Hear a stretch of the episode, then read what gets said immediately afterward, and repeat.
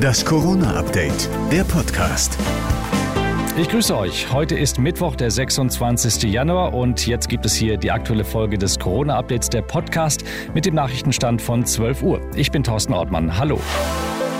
Ab heute Nachmittag ringt die Politik im Bundestag um einen Weg raus aus der Pandemie. Es geht um die allgemeine Impfpflicht. NRW-Ministerpräsident Wüst sieht keine Alternative dazu. Es ist unverantwortlich, wenn ein Staat einfach auf die Durchseuchung setzen würde. Das kann ganz besonders für Menschen mit Vorerkrankungen lebensgefährlich sein. Die FDP will dagegen lieber weiter für das Impfen werben, statt es zur Pflicht zu machen.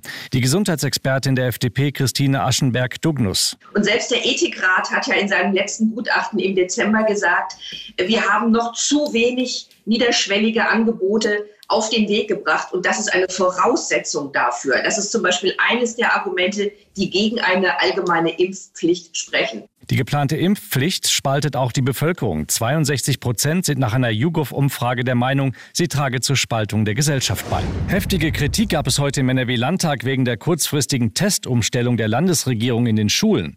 Wegen knapper Kapazitäten und steigender Corona-Fallzahlen wird bei Grundschülern mit positivem Poolergebnis bei den Lolli-Tests ab heute nur noch mit Schnelltests nachgetestet. Mit fatalen Folgen, sagt SPD-Fraktionschef Kutschaty. An unseren Grundschulen ist das Testregime regelrecht zusammengebrochen. Heute Nacht, Viertel nach zehn, wurden die Schulleitungen darüber informiert, wie sie heute Morgen mit den Kindern umgehen müssen.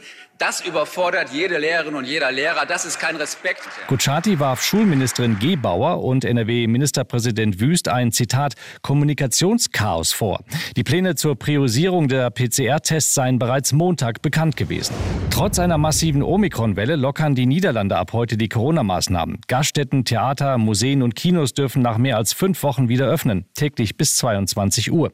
Die Infektionen in den Niederlanden steigen rasant. Zuletzt lag die Inzidenz bei 2000. Zum Vergleich, bei uns sind es 894. Trotzdem nehme man das Risiko in Kauf, so Ministerpräsident Rütte, weil durch Omikron die Menschen meist nicht so schwer erkrankten. Die Maskenpflicht und der Corona-Pass bleiben aber. Das war das Corona-Update vom 26. Januar.